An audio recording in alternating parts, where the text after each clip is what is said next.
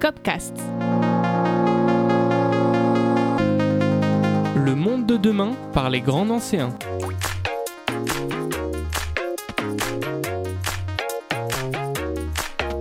Alors que la métropole du Grand Nancy mène sa transition écologique, le Copcast parle au compte de ses habitants et habitantes. Bouleversement de nos habitudes, quête de sens, nouvelles pratiques, comment œuvrer concrètement pour le climat. Aujourd'hui, nous recevons Anne-Sophie Gall, fondatrice de l'agence Commun Avenir. Bonjour Anne-Sophie. Bonjour. Est-ce que tu peux te présenter et présenter Commun Avenir? Ok, donc, euh, donc je m'appelle Anne-Sophie Gall, comme tu l'as dit juste avant. J'ai 28 ans et il y a deux ans de ça, j'ai créé donc une agence de communication éco-responsable. Donc c'est la première à Nancy, il n'y en avait pas avant, c'est aussi pour ça que j'ai osé me, lancer. Donc euh, en quoi ça consiste? Donc en fait, on propose à peu près les, les mêmes euh, prestations qu'une agence de communication classique, mais vraiment en étant attaché à l'idée de sensibiliser à tout ce qui est lié aux alternatives bah, plus écologiques, plus solidaires, plus sociales, plus sobres, plus durables plus éthique, voilà. Et euh, parmi euh, ces, différentes prestations, donc il y a tout ce qui est réseaux sociaux qu'on va utiliser de manière plus agile, plus qualitative, plus sobre, avec plus de sens. Il y a aussi la création de sites internet éco-conçus. On a aussi tout ce qui est graphisme éco-conçu. On a photographie, la vidéo. On évite au maximum, étant donné que ça a un sacré impact sur l'environnement. Donc on essaie un peu de fuir ça. Euh, on a également tout ce qui est stratégie et conseil en communication, relations presse. Enfin, c'est assez large. Voilà. Très bien. Alors, c'est la première euh, sur Nancy euh, de ce type. Euh, pourquoi tu as décidé de, la créer, cette agence? Alors, j'ai décidé de la créer parce qu'en fait, je sortais d'un master en communication, en stratégie et conseil en communication à la fac de lettres de Nancy. Donc, ça me permettait d'aborder un petit peu toutes les questions de la communication. Donc, c'était assez large. Mais à côté de ça, alors, juste avant, en fait, j'avais travaillé en mairie, à la mairie de Lutte pendant deux ans et demi en tant que chargée de communication. Et donc, je m'y retrouvais, j'étais bien. Et au bout d'un moment, il y a des questionnements liés à la société, liés à l'actualité qui, qui ont émergé. Et puis moi, même personnellement, j'en parlerai après, mais personnellement, j'avais euh, des convictions, j'avais une sensibilité à l'environnement, aux animaux, par, exemple. Hein. C'est qu'un exemple parmi tant d'autres, mais cette sensibilité-là, je ne pouvais pas la garder de côté. J'étais obligée de l'avoir au quotidien avec moi, et du coup, j'ai essayé d'allier cette sensibilité-là à mon métier. Alors, la communication durable, c'est pas quelque chose qu'on a l'habitude d'entendre, mais je sens qu'on l'entendra de plus en plus. Est-ce que tu peux nous expliquer ce que c'est? Alors, la communication durable, euh, il y a vraiment un côté éthique. Donc, euh, il y aura vraiment un côté, par exemple, bah, mettre la femme et l'homme au même niveau, par exemple. Euh, il y a aussi, en termes de durabilité par rapport aux supports, on va faire en sorte que les supports, on puisse les réutiliser d'une année à l'autre, vraiment sur des années si c'est possible. Donc on va éviter de mettre des dates, par exemple, des petites choses comme ça, des, petits tips, mais qui vont vraiment fonctionner. Il y a aussi l'idée qu'on va essayer de redonner du sens à la communication, donc à travers les messages qu'on va faire passer, à travers l'idée de ne pas aller vers de la surconsommation, mais plutôt une consommation raisonnée et même pas de consommation si c'est euh, si possible dans le cadre de l'organisation qu'on va, va mettre en valeur, par exemple une association par exemple. Voilà, il y a plein d'aspects en fait à travailler finalement. Alors comment tu fais euh, quand il y a un événement par exemple qui est daté, euh, fixe dans le temps? Alors quand il y a un événement qui est daté, alors je vais quand même m'adapter selon les besoins, selon les envies du client, mais moi je vais toujours essayer d'avoir une marge de manœuvre et de négocier derrière en fait. Donc c'est toujours un travail de négociation, de lui dire bah ok vous voulez ça, mais moi je peux quand même vous proposer cette alternative là. Je peux pas ne pas la proposer, mais moi euh, pour des raisons de conscience, je peux pas ne pas la proposer. Donc je vais la proposer et après c'est le client finalement qui va choisir derrière, mais je vais toujours essayer de négocier au maximum. Est-ce que ces, euh, ces, principes se retrouvent dans, ta vie de tous les jours? Oui, ouais. Ah bah, c'est parti de là en fait. Ça a été un peu la source euh, de, l'agence aussi. Euh, ouais, au quotidien, bah, ça, en fait c'est parti des cosmétiques parce qu'en fait j'avais, j'ai fait tout bêtement, hein, c'est un peu intime, mais j'ai fait des conjonctivites au niveau des yeux. Mhm. Et un jour mon ophtalmo qui me dit mais en fait quel mascara vous utilisez? Arrêtez d'utiliser du mascara de supermarché et prenez des produits naturels. Et dès ce moment-là, j'ai vu des vraies différences, des vrais changements, même au niveau de ma peau. Après, il y a eu l'alimentation. Après, il y a eu plein de choses en fait. Et c'est vraiment progressif. C'est très progressif. C'est dans le temps. Faut pas tout faire d'un coup, sinon on lâche tout. Mais euh, c'est très progressif. Et, euh, et, en fait, oui, ça, va de, tout ce qui est moyen de transport à ce que j'achète en termes de vêtements. Donc, plutôt achat d'occasion, matériel que j'ai chez moi. Enfin, c'est plein d'aspects de la vie en fait. Prenons un petit peu l'avion, même s'il faudrait pas trop. Partons en Égypte. Euh, il y a la COP27 de Sharm el-Sheikh euh, qui vient juste de s'achever avec euh, bon, son lot de controverses. Et on a vu certaines marques sponsoriser l'événement. sans les citer, on retrouve par exemple une célèbre marque de soda qui est le premier pollueur plastique du monde. Donc il y a certainement une volonté de ces marques de verdir leur image. Euh, on appelle ça le greenwashing. Euh, est-ce que tu peux euh, nous expliquer ce que c'est, où commence le greenwashing et comment l'éviter? Alors, donc le greenwashing, en fait, c'est vraiment de verdir l'image d'une entreprise qui finalement a un impact sur l'environnement et essaie de faire croire qu'elle réussit finalement à réduire cet impact. On parle beaucoup d'impact carbone, impact CO2, tout ça. Euh, donc ça commence déjà par là. L'entreprise, elle doit vraiment faire des efforts en amont avant de dire moi je fais ça, je fais ça, je fais ça pour être cohérente avec euh, finalement ses actes. Et donc souvent le greenwashing, on va le reconnaître à travers des informations partielles ou exagérées des fois mensongères, ça peut aller très très loin des fois. Aussi un manque de clarté dans les informations qui sont apportées, euh, des promesses qui sont excessives, qui sont, euh, qui sont des fois même à côté de la plaque et même le public des fois s'en rend compte euh, et des fois pas et c'est là que ça devient dangereux. Et, et le manque d'un réel argument écologique en fait. Et c'est là qu'on se rend compte que, bah, que c'est que du fake en fait, que c'est que faux. Et des fois on a des faux labels même, on ils essaient de créer des fois leur propre label. C'est même pas officiel, ils réussissent quand même à faire ça et ça passe. C'est ça le pire dans l'histoire. Parce que il me semble c'est pas du tout réglementé ça euh, aujourd'hui. Alors il y a quand même des, réglementations vis-à-vis de ça et il y a des efforts qui sont faits, mais comme on peut voir à la COP. Euh, à la COP, en fait, on, dirait qu'on tourne en rond, en fait. Et par exemple, euh, notre président de, la France a amené des idées, a proposé des choses qui ont été proposées il y a de ça dix ans. Et là, on se dit, mais on, on revient à chaque fois au point de départ, on n'avance pas, en fait. Oui, effectivement, on attendait des, euh, grandes nouvelles, notamment la, fin des énergies, des fossiles euh, qui n'a pas encore été euh, annoncée à cette COP. Peut-être que ce système même commence à s'essouffler, mais ça, je pense que c'est un, un, autre débat. Revenons en Meurthe-et-Moselle et parlons des cas concrets, des personnes que tu suis peut-être dans le coin. Qu'est-ce que tu vas mettre en place au sein de ces entreprises, de ces institutions que tu conseilles ici dans le coin? Alors, ce que je vais vraiment faire, moi, mon objectif à moi, c'est de valoriser les alternatives qui sont en lien avec l'écologie, le social, la solidarité. Mon objectif vraiment de base, c'était ça, et c'était d'ailleurs lié aux associations, parce que du coup, je viens du milieu associatif à l'origine, et je voyais bien que, euh, que c'était souvent compliqué, en fait, surtout en termes de communication, parce que soit il n'y avait pas les, connaissances, les compétences ou les outils, euh, par exemple la suite Adobe ou des choses comme ça.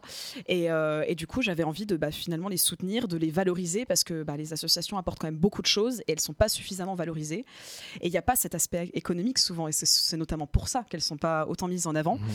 Euh, et je voulais redonner du sens finalement aux entreprises, aux organisations, aux structures, aux assos. Euh, je voulais aussi apporter vraiment des idées de sensibilisation à travers les messages.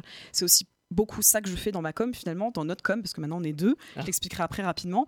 Mais donc je voulais vraiment qu'on véhicule des valeurs fortes et, euh, et, on essaie de se donner les moyens pour le faire. Donc, donc il y avait vraiment cette idée-là.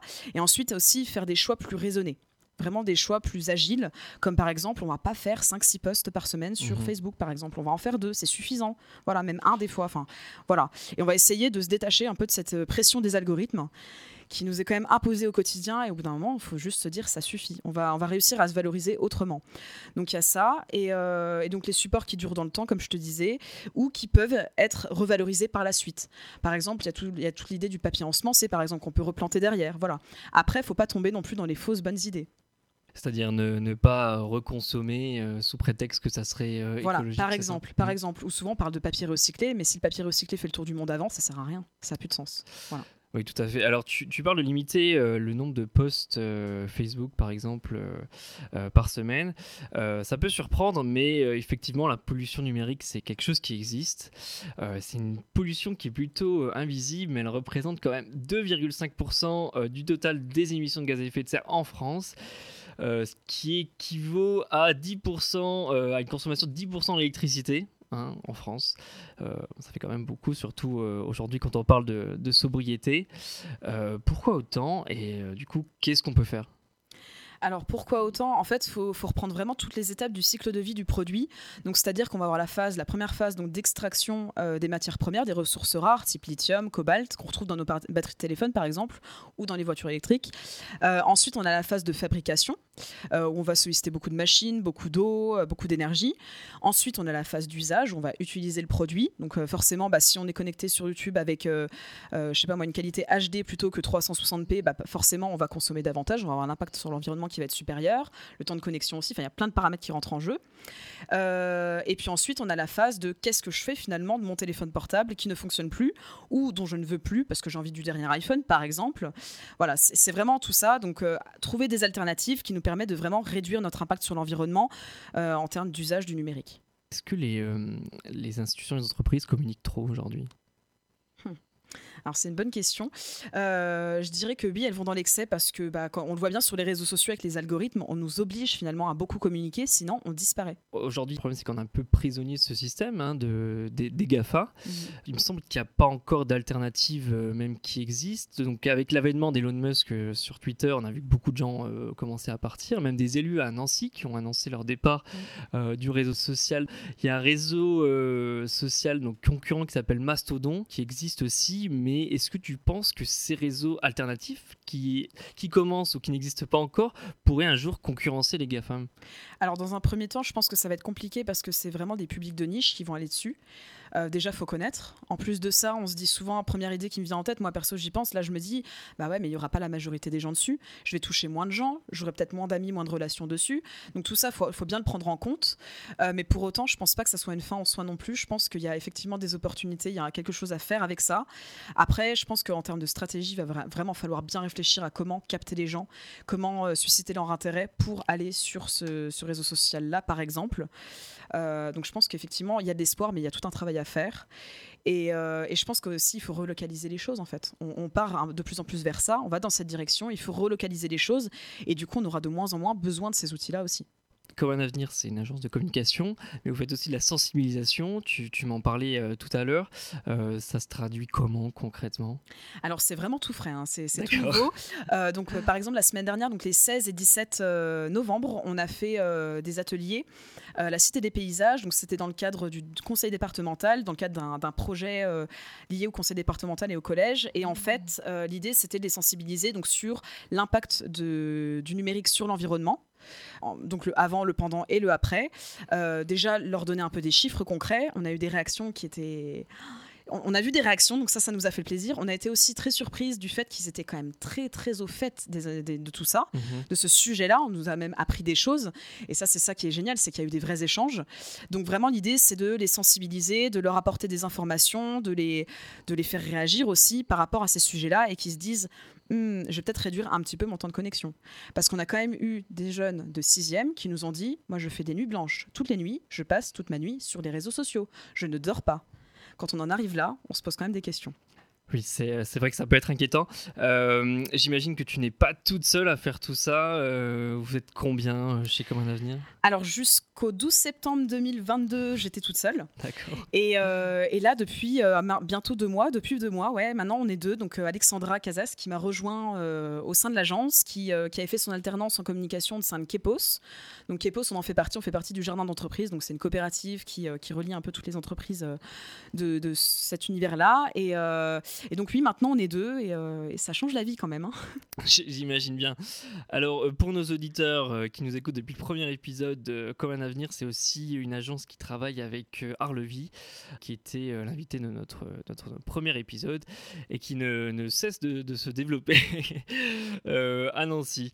Alors, on parlait du- de la formation dans les écoles, mais nous aussi, on a envie d'apprendre des trucs. Alors, est-ce que tu aurais un livre ou un documentaire, quelque chose comme ça, à nous conseiller pour approfondir le sujet euh, sur la com responsable ou euh, sur la pollution numérique ou les deux Alors sur la pollution numérique, sur le numérique en général, euh, pour partir un peu vers une transition, on va dire ça comme ça, une transformation de nos usages, je peux vous conseiller le livre Demain est-il ailleurs de Bruno Cohen et Samuel Nowakowski.